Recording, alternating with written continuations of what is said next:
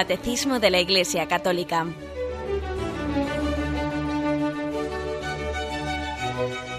Un programa dirigido por Monseñor José Ignacio Munilla, Obispo de San Sebastián.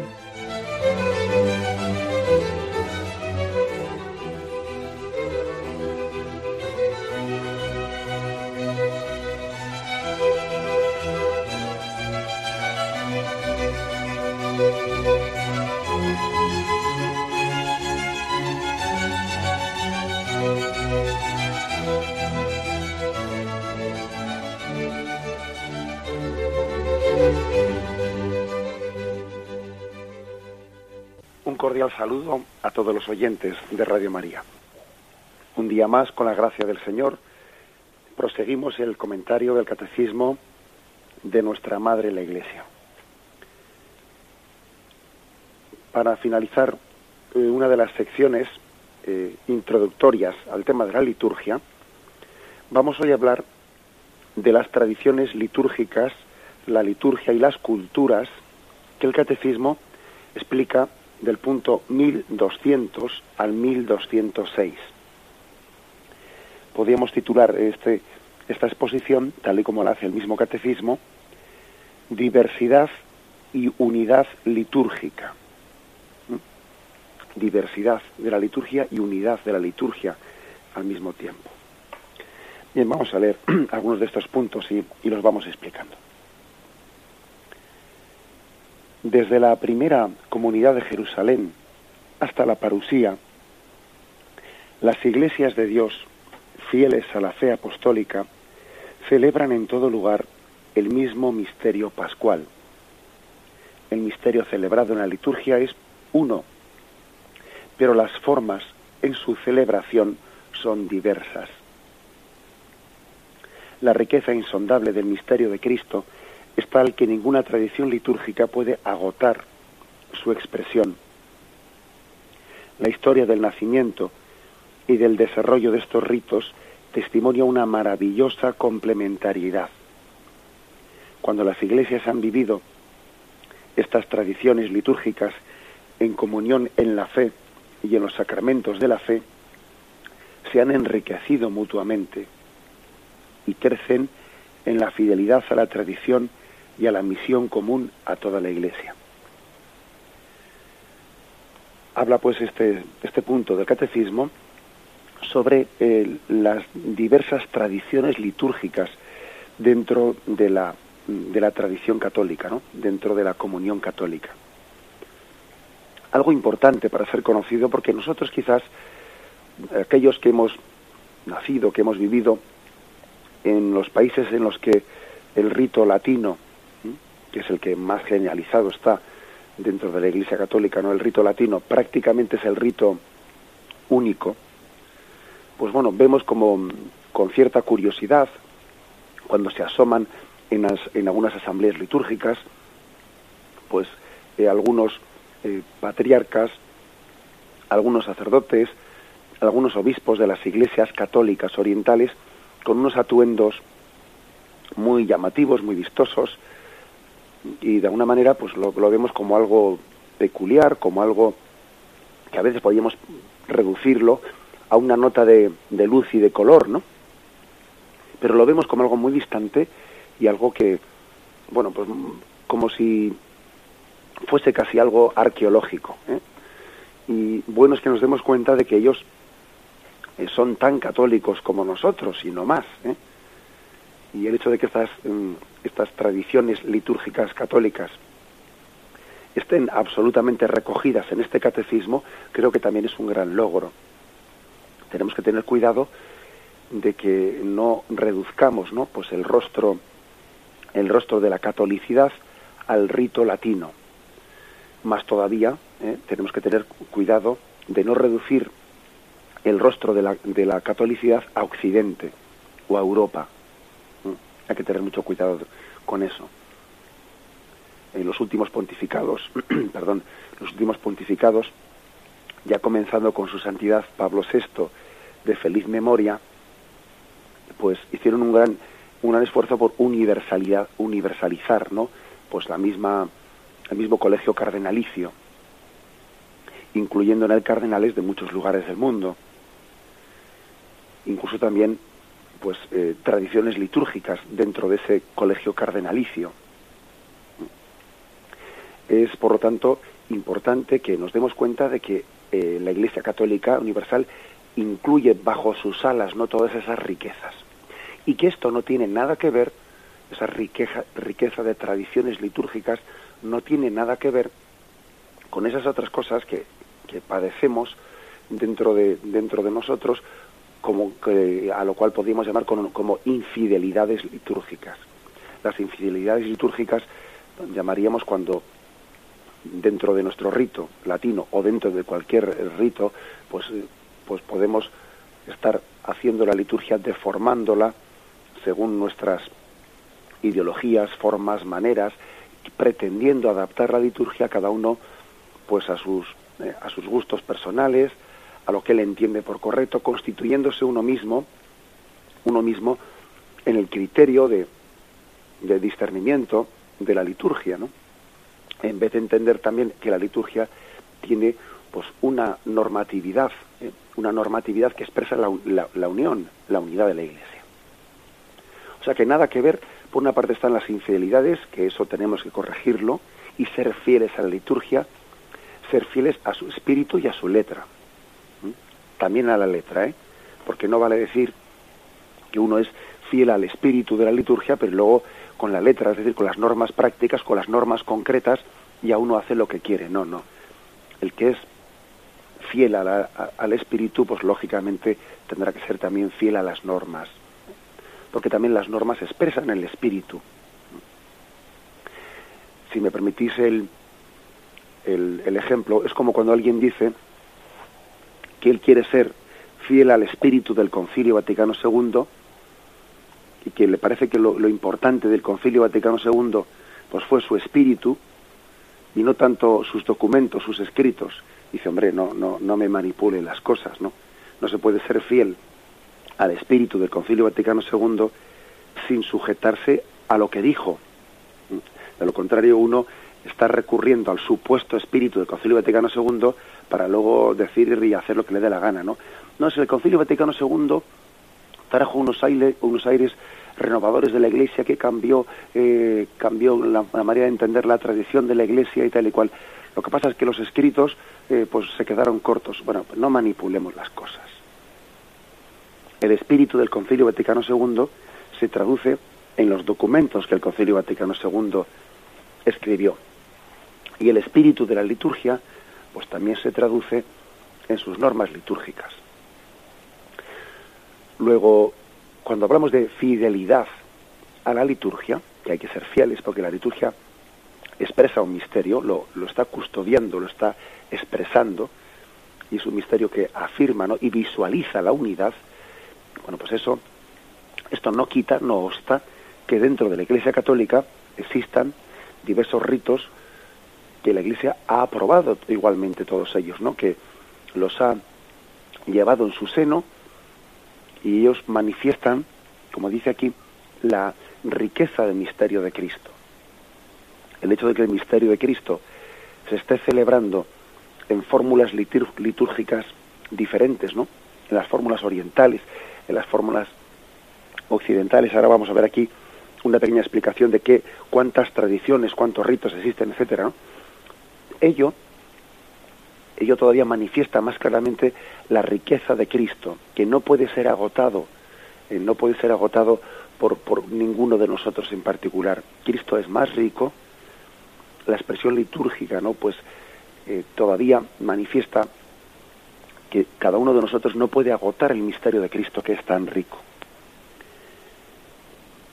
Hay pues un misterio de, mm, de enriquecimiento mutuo y tenemos que estar pues, pues muy abiertos, ¿no? Muy abiertos y muy gozosos cuando vemos un rito litúrgico oriental y gozar con él, ¿eh?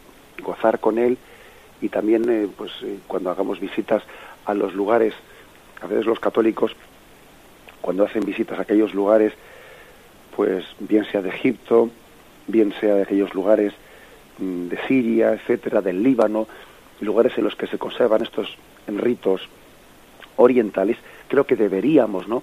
cuando se hace turismo a aquellos lugares, deberíamos de reservar un católico, ¿no? Debería de reservar un momento importante, pues para visitar a las comunidades católicas de aquellos lugares y visitar sus iglesias, participar en sus liturgias. Sería importantísimo, ¿no? Qué, qué pena es que, que igual los católicos vayan de vacaciones a, por ejemplo, a Egipto, ¿no? Y allí se estén dedicando pues exclusivamente a, a visitar unas pirámides, etcétera, y bueno, y, son inconscientes de, de la existencia de aquellos ritos antiquísimos, ¿no? Que perviven y superviven a veces heroicamente ¿eh? en medio de culturas hostiles y deberíamos, en medio de nuestras visitas a aquellos lugares, contactar con esas comunidades católicas con tradiciones litúrgicas propias y participar en sus liturgias y gozar de ellas. Es pues un gozo, perdón, es un gozo para los católicos el que el que dentro de los de las salas, ¿no? de nuestra madre iglesia se cobijen todos estos ritos litúrgicos es un gozo y expresa la riqueza de Dios, una riqueza que ha querido tener destellos, colores distintos, formas distintas de expresión. Bien, vamos a hacer una breve reflexión y continuamos enseguida.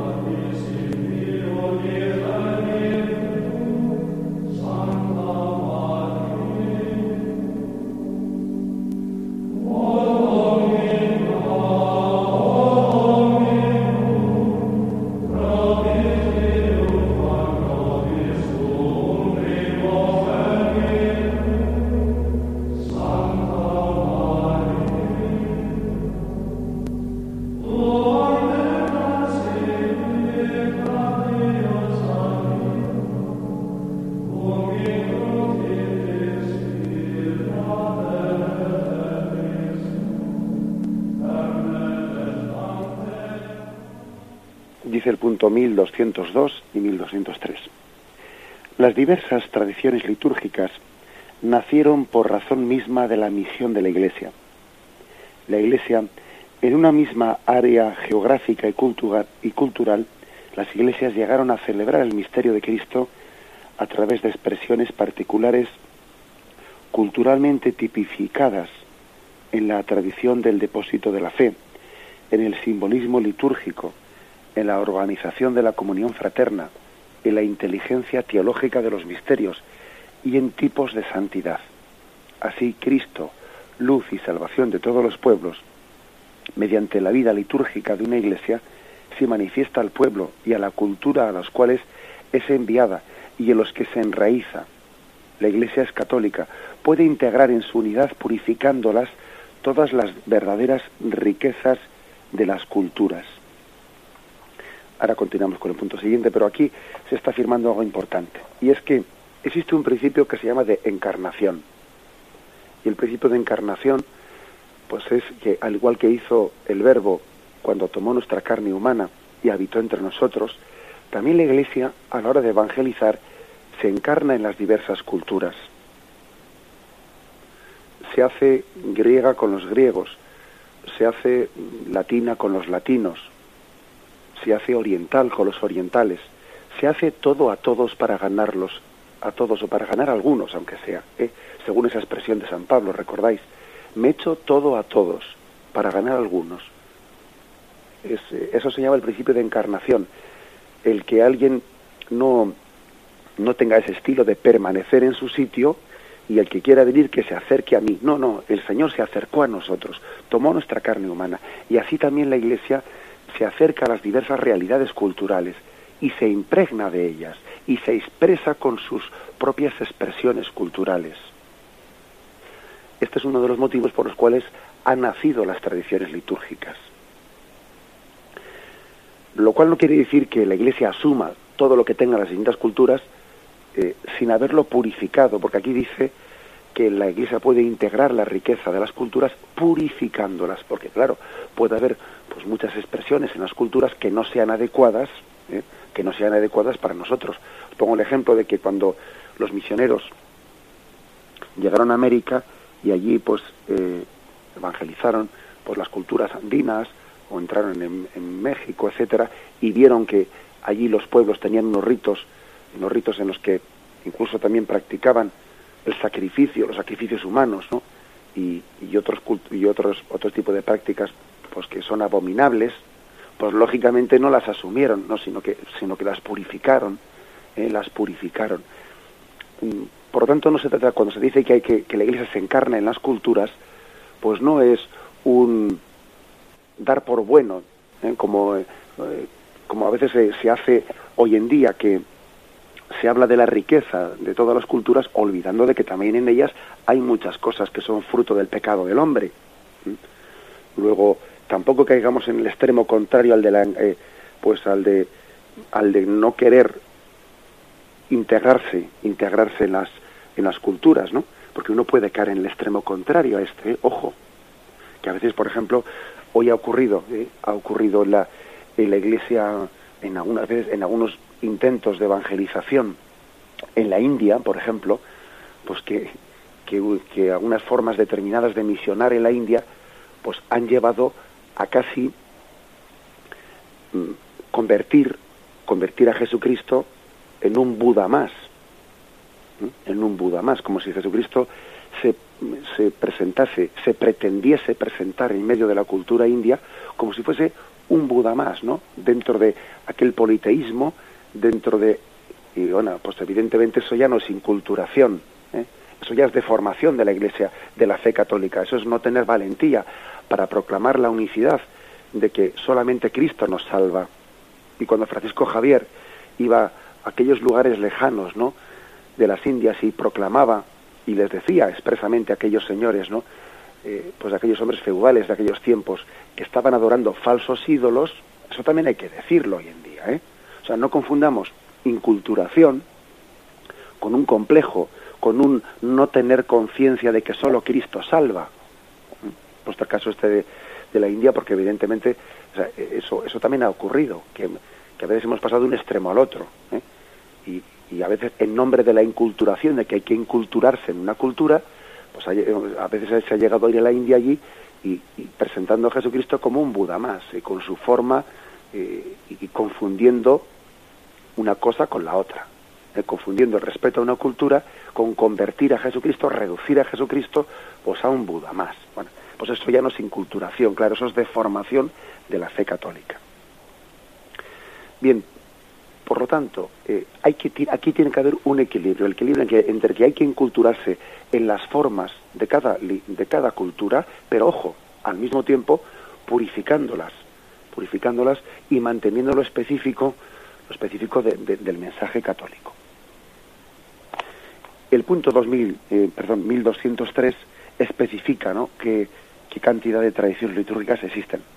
Las tradiciones litúrgicas o ritos actualmente en uso en la Iglesia son el rito latino, principalmente el rito romano, pero también los ritos de algunas iglesias locales, como el rito ambrosiano, el rito hispano-visigótico, o los de, los, de las diversas órdenes religiosas. Y los ritos bizantino, alejandrino o copto, siríaco, armenio, maronita y caldeo.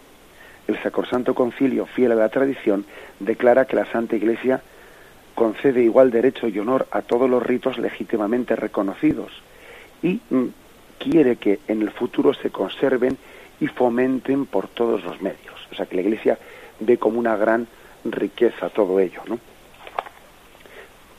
Cuando escuchamos estos, todos estos nombres, ¿no? Que si rito copto, siríaco, armenio, maronita, caldeo, pues claro, nos quedamos un poco diciendo, uy, qué cosas tan raras, porque nosotros las desconocemos. Es bueno que nos, mm, por lo menos nos familiaricemos con estos términos, ¿no? Para que nuestra cultura también eclesial pues, pues sea más amplia, tengamos un espíritu más católico, más universal. Aunque sea brevemente, voy a hacer una pequeña, eh, una pequeña explicación de cómo es la organización de las iglesias católicas orientales. Eh, de acuerdo con la división instaurada por el vigente código no de los cánones de las iglesias orientales, porque ojo, existe igual que nosotros tenemos el código de derecho canónico para la iglesia latina, también el Papa aprueba pues, los códigos de cánones para las iglesias orientales, que tienen su propio código de derecho canónico. Estas iglesias se dividen en cuatro categorías. las iglesias patriarcales. Y las iglesias patriarcales son la caldea, la armenia, la copta, la siríaca, la maronita y la melquita. Luego están, la segunda categoría, las iglesias archiepiscopales mayores, que son la iglesia ucraniana y la siro-malabar. En tercer lugar están las iglesias, metro, iglesias metropolitanas, que son iglesia etíope, sirio-malancar, rumana y rutenia en América. Y en último lugar está eh, el, tipo de iglesias que se llaman suyuris, que son todas las demás. Además se debe tener en cuenta pues que, que, bueno pues que puede haber que las iglesias greco-católicas ¿eh? pues no, no, no, todas pueden poseer jerarquía episcopal, ¿eh? aunque Juan Pablo II pues, pues instituyó esas jerarquías, ¿no? A veces con, con ciertos roces con, con los eh, cristianos ortodoxos, eh, ortodoxos no católicos, ¿no? Pero lo hizo. Bueno, por otro lado, en atención a los crecientes movimientos de población que han ocurrido en los últimos decenios, la Santa Sede ha erigido en algunas naciones occidentales los ordinariatos para los fieles de las iglesias orientales que residen en países en los que no hay constituida jerarquía católica del propio rito. Eso también la Iglesia lo ha hecho. Es decir, igual ha, habido pues un montón de, de, habitantes de aquellos lugares que han venido a trabajar a Occidente, aquí no tienen más que el rito latino, y entonces la Iglesia en, ha instituido eh, lo que, aquí se llaman unos ordinariatos, o sea, no, no, constituido como con la misma categoría, digamos, con el mismo rango con un obispo propio, pero un ordinariato que pertenece que obedece también al patriarca de aquel lugar del que han procedido. A ellos pertenecen pues los fieles católicos orientales que residen en las naciones indicadas. Los católicos de rito oriental que residen en lugares en los que no tienen establecida jerarquía oriental dependen dependen del ordinario latino del lugar, o sea, dependen del obispo latino del lugar, ¿eh?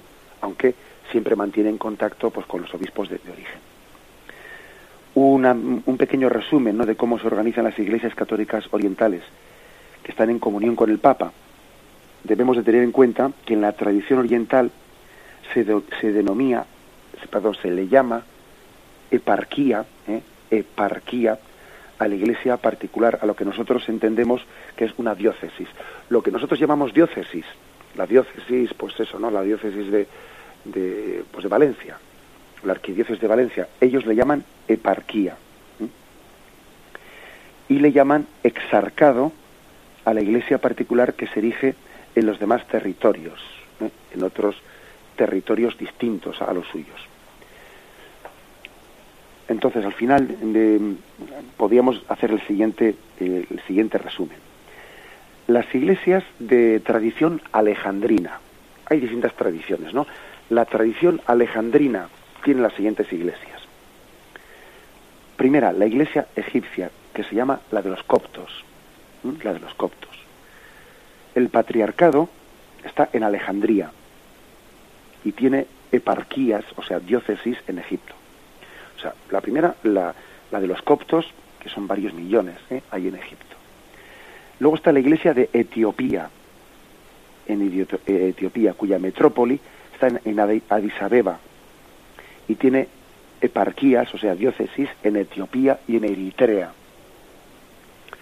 Son de las iglesias más antiguas que existen. Luego están, estas son las de tradición alejandrina. Luego están las de las tradiciones antioquenas, que está la iglesia sirio-malancar, cuyo arzobispado mayor está en Trivandrum, en la India, y tiene eparquías, o sea, diócesis en la India. Luego está la iglesia maronita, cuyo patriarcado está en Antioquía. ¿eh? Luego está, bueno, tiene, tiene extensiones, los maronitas tienen extensiones en muchos lugares, ¿eh? en Líbano, en Chipre, en Egipto, en Siria, en Israel, en Argentina, en Brasil, en Estados Unidos, Australia, Canadá, México, y tiene exarcados en Jordania y en Palestina. Luego está la iglesia siria, cuyo patriarcado está en, en, Antioquía, en la Antioquía de los sirios, y tiene pues eh, eh, eparquías, o sea, diócesis en Líbano, Egipto, Sudán, Siria, Estados Unidos y Canadá. Bueno, pues eh, en Nueva York, por ejemplo, pues existe también esta eparquía. Tienen exarcados en Jordania, Jordania, perdón, Kuwait, Palestina, Turquía y Venezuela. Luego existen, hemos dicho primero las de tradición alejandrina, luego las de tradición antioquena. Están también las de tradición armenia, cuyo patriarcado está en, Cilicia de los armenios y tiene eparquías también en, muchos lugares. No quiero, no quiero tampoco abrumar con muchos, con muchos nombres para que no se cansen los oyentes.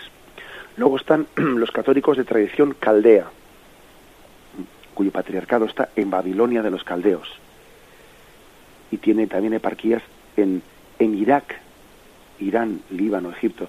Acordaros de que, de que una de las, ahora que estamos viviendo pues desde hace un tiempo, ¿no? Pues eh, esos desgraciadísimos hechos, ¿no? Dentro de Irak, que Irak es uno de los países de mayoría musulmana que ha tenido desde siempre católicos, ¿no? En su seno, los caldeos, ¿eh?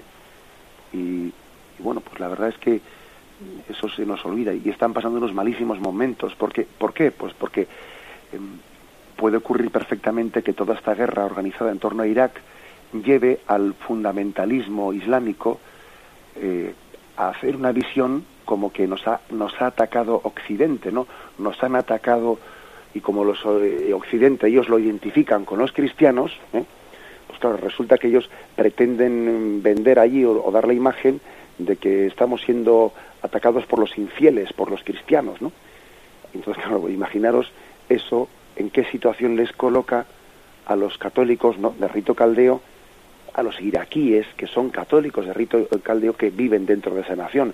Les colocan en una situación delicadísima, claro, pues porque resulta que esta guerra, esta guerra por los musulmanes mayoritarios no dentro de esa nación, pues les hacen sentirse como, eh, como enemigos dentro de su propia patria, claro. A veces no nos damos cuenta de los problemas que creamos cuando nos metemos en estos líos, ¿no? Y cómo, cómo esa guerra ha hecho sufrir tremendamente a los católicos que viven dentro de esa, eh, de esa nación. el patriarca caldeo pues ha, hablado más de una vez de ello, ¿no? Ha hablado más de una vez de ello y, por desgracia poco caso le hemos hecho. Bien, la iglesia caldea, ¿eh? especialmente presente en Irak, como decíamos, tiene un exarcado patriarcal en Jerusalén. La iglesia sirio-malabar, que está en la India, bueno, pues la verdad es que esto es una, una maravilla, una maravilla de riqueza eh, dentro, dentro de los ritos de lo que es la Iglesia. Luego están las de tradición constantinopolitana o bizantina. Aquí está la Iglesia albanesa, la Iglesia búlgara, la Iglesia bizantina de Croacia, la Iglesia griega, la Iglesia bielorrusa, la Iglesia italo-albanesa, la Iglesia macedonia, la iglesia melquita o grecomelquita, la iglesia rumana, las iglesias rusas, ucraniana, eslovaca, bueno, impresionante, ¿eh? impresionante. La verdad es que cuando uno se asoma a este mundo del, cual nos hablan estos puntos del catecismo, da, bendice a Dios y da gloria a Dios, ¿no? Pues por este, por toda esta riqueza. Cuando se celebran estas jornadas mundiales, ¿no? Jornadas mundiales de la juventud o los encuentros mundiales de la familia, nos, nos han servido, entre otras cosas, para ver cómo acuden a estos lugares pues distintos representantes de estas iglesias. Mm, y por una parte están los seglares, ¿no? Pero también incluso todavía cuando van algunos de sus sacerdotes, de sus obispos y concelebran, ¿no? Pues en la en la misa presidida por el Papa, pues todavía esto le da un es como visualizar la catolicidad de la Iglesia, ¿no? Como decir, qué grande es Dios que es capaz de mantener bajo unas mismas alas, eh, pues unas mismas alas a toda esta riqueza. Juan Pablo II habló de los dos pulmones de Europa, de sacar, ayudar también a salir de nuestras crisis. ¿eh? Bien, glorifiquemos a Dios pues por todo ello. Tenemos un momento de reflexión y continuamos enseguida.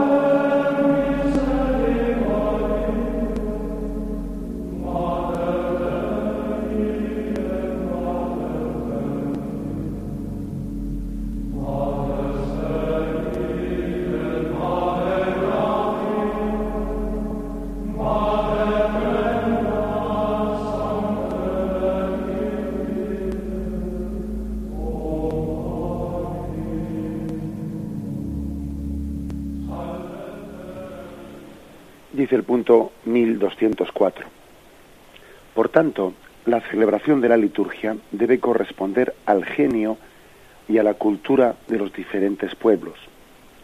Para que el misterio de Cristo sea dado a conocer a todos los gentiles, para obediencia de la fe, debe ser anunciado, celebrado y vivido en todas las culturas, de modo que éstas no son abolidas, sino rescatadas y realizadas por Él la multitud de los hijos de Dios, mediante su cultura humana propia, asumida y transfigurada por Cristo, tiene acceso al Padre para glorificarlo en un solo espíritu. Dice el siguiente punto. En la liturgia, sobre todo en la de los sacramentos, existe una parte inmutable, por ser de institución divina, de la que la Iglesia es guardiana, y partes susceptibles de cambio, que ella tiene el poder y a veces incluso el deber de adaptar a las culturas de los pueblos recientemente evangelizados. La diversidad litúrgica puede ser de enriquecimiento, puede también provocar tensiones, incomprensiones recíprocas, incluso cismas. En este campo es preciso que la diversidad no perjudica a la unidad. Solo pueden expresarse en la fidelidad a la fe común, a los signos sacramentales que la Iglesia ha recibido de Cristo y a la comunión jerárquica la adopción a las, perdón, la adaptación a las culturas exige una conversión del corazón y si es preciso ruptura con hábitos ancestrales incompatibles con la fe católica. Bueno, el catecismo en estos últimos puntos todavía da una vuelta de tuerca más a este a la expresión entre este lo que llamamos riqueza de la pluralidad litúrgica y a su vez también el peligro, el peligro de falta de unidad. no, sea, no todo es tan bonito, ¿eh? o sea, no todo, digamos, es tan bonito, la riqueza, la pluralidad, qué bonito, sí, sí, de acuerdo, pero aquí también el catecismo pone un poco el dedo en la llaga y dice, ojo, ¿eh? que no todo es de color de rosa, que también a veces eh, la, la falta de unidad litúrgica ha provocado cismas y ha provocado, pues, eh, faltas de comunión, porque eso también hay que decirlo, ¿eh? si no sería no conocer la historia de la Iglesia que muchas veces han producido cismas entre Oriente y Occidente, comenzando por discusiones litúrgicas. Luego, ¿qué queremos decir con esto? Que no basta con, con hacer un, qué bonito, que la pluralidad, etcétera. Sí, sí, de acuerdo, pero esa pluralidad tiene que estar integrada en la, en la unidad, ¿eh? en la unidad del misterio que celebramos. Y sabemos que, por lo tanto, tiene que haber partes en la liturgia que llamamos intocables intocables e inmutables porque vienen de Jesucristo y nosotros no podemos cambiarla ni incluso ni en nombre de la inculturación ni que hay que adaptarse a las culturas ni nada de eso. ¿eh? O sea, hay unas partes de la liturgia que tienen que ser inmutables forzosamente. Entonces, claro, uno dice, bueno, ¿y entonces en qué quedamos? ¿Dónde está el equilibrio? Hombre, el equilibrio está en que es la propia Iglesia la que tiene que ir discerniendo, eh, pues, pues eh, esto, la que tiene que ir discerniendo la liturgia. O sea, uno mismo, uno mismo no se puede constituir el, eh, pues en, un experimentador de diversidades litúrgicas. O sea, yo no puedo estar eh, haciendo experimentos de a ver cómo enriquezco la liturgia yo por mi cuenta. No, si yo hiciese eso, acabaría con la unidad de la fe. Acabaría con ella, que no es que para menor duda, ¿no? O sea, es tan delicado esto que solamente la misma Madre Iglesia es la que tiene la capacidad con la luz del Espíritu Santo de discernir pues, qué partes son las inmutables, ¿eh? qué partes pueden, eh, pueden eh, enriquecerse con expresiones culturales de un lugar. Eso es algo tan delicado que solamente la Madre Iglesia tiene la jurisdicción y la capacidad de poder hacerlo. Mm, es algo muy delicado. Y además supone un carisma, ¿no? Y supone pues una autoridad apostólica. Acordaros de aquello, aquello que, que dice el Señor a Pedro, lo que atéis en la tierra quedará atado en el cielo, lo que desatéis en la tierra, también eso hace referencia al, en primer lugar, siempre la Iglesia ha interpretado que esa frase está, está referida al poder de perdonar los pecados, ¿no? Pero también lo ha interpretado como a ese discernimiento que tiene que tener la Iglesia sobre qué es, pues una, cuál es una diversidad litúrgica legítima, legítima y que expresa la riqueza, y cuál es una diversidad litúrgica ilegítima que está eh, tocando aspectos fundamentales, etcétera, etcétera. Luego hay cuestiones que aunque no sean esenciales, que no, que no toquen a lo fundamental, sí que son muy deseables y muy convenientes. Por ejemplo, el tema del calendario litúrgico, pues el hecho de, de tener, de llegar a un acuerdo de entre, entre todos los ritos de cuándo se celebra, en qué fechas se celebran la Pascua todos los años. Hombre, si se celebra en una fecha distinta, por eso no se va a romper la fe en la muerte y resurrección de Jesucristo, ¿no? Eso no, no va a ser algo esencial. Bien, pero aunque no sea esencial, sí que es muy conveniente, eh, sí que es muy conveniente, pues llegar a tener un único calendario en el que la Pascua de Cristo sea celebrada el mismo día, porque eso también manifiesta la, la unicidad, mejor dicho, eh, la unidad, eh, manifiesta la unidad, la, la catolicidad.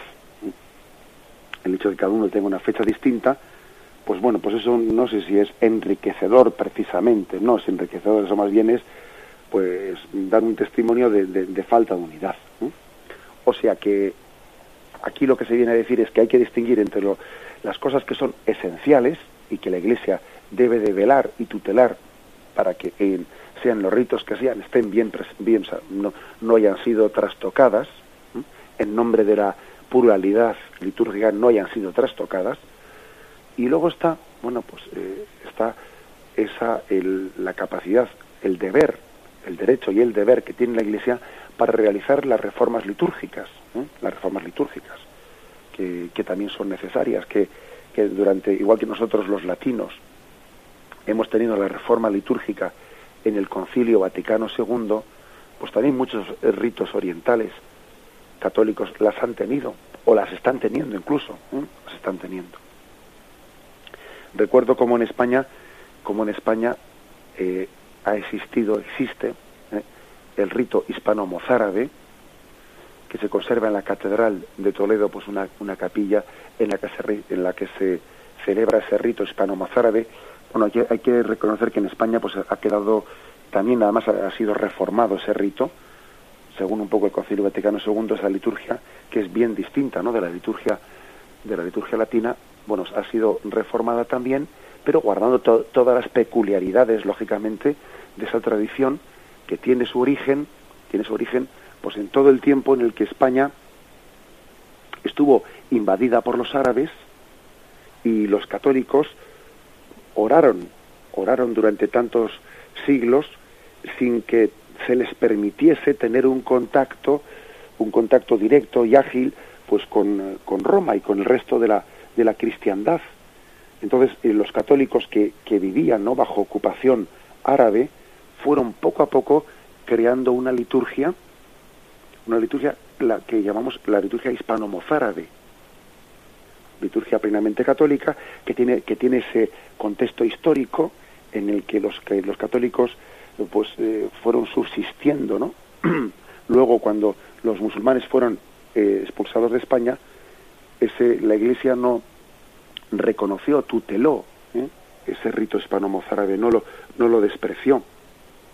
Entendió que también era una riqueza del espíritu que había inspirado a los católicos en tiempos de persecución, en tiempos heroicos, y habían supervivido a lo largo de los siglos, bueno, pues con ese rito que ellos mismos habían sido inspirados por el Espíritu Santo para poderlo realizar, puesto que no tenían contacto y no sabían tampoco ni tenían no noticia directa de cómo se celebraba la liturgia en el resto de la cristiandad.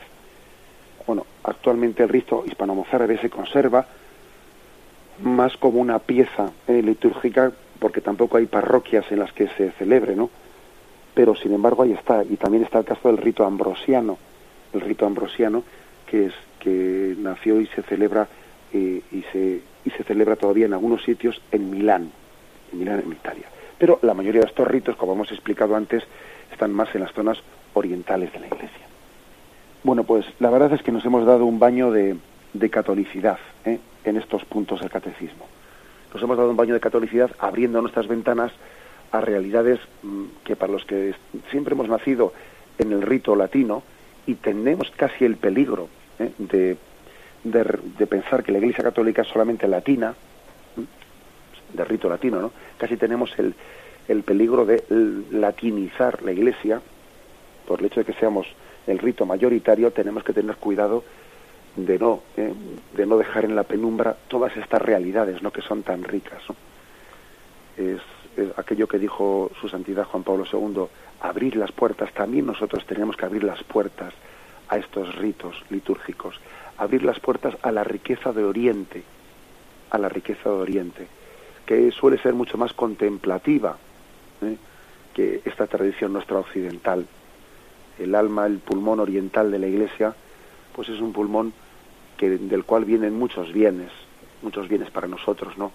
Es una celebración mm, generalmente mucho más solemne que la nuestra, mucho más solemne, en la que se remarca mucho más el aspecto del misterio, de lo misterioso, el aspecto de lo sagrado. Son unas liturgias en que tienen mucha mayor unción, mucha mayor devoción, suelen ser también mucho más largas que las nuestras, ¿no? Nosotros los, los latinos hemos llegado a hacer una liturgia pues muy simplificada, eh, adaptada a unas explicaciones pedagógicas. Nosotros hemos cogido esa especie de genio occidental de la practicidad, ¿eh? de la practicidad, y todavía encima alguna persona le dice al sacerdote, hoy rapidito, ¿eh? que tenemos no sé qué, y le dice al sacerdote, y dice uno, Dios mío, está este como para irse a Oriente y que, y que, sea un egipcio y que asista a la misa del rito copto, se va a enterar si le dice allí eh, pues al sacerdote del lugar eh, pues que, haga una misa rapidita. ¿eh?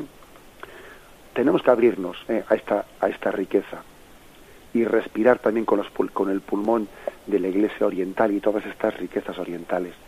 Abrirnos a su sentido de lo sagrado, a, a saber que cuando estamos en la liturgia estamos ante el coro celestial que alaba a Dios en los cielos a no ser tan superficiales, ¿no? Como a veces podemos ser, ¿eh?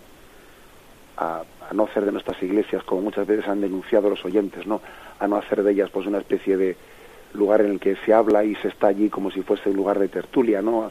Antes o después, no, a, a profundizar el sentido de lo sagrado. Nos ayudan mucho estos ritos orientales, ¿eh? que precisamente igual porque han vivido en situaciones más difíciles que las nuestras y han pintado bastos, ¿no? En su vida diaria, bueno, pues precisamente luego, luego rezan con mayor unción, con mayor sentido la trascendencia, ¿no? Bien, pues dejamos aquí ¿eh? este comentario y me despido con la bendición de Dios Todopoderoso. Padre, Hijo y Espíritu Santo, descienda sobre vosotros. Alabado sea Jesucristo.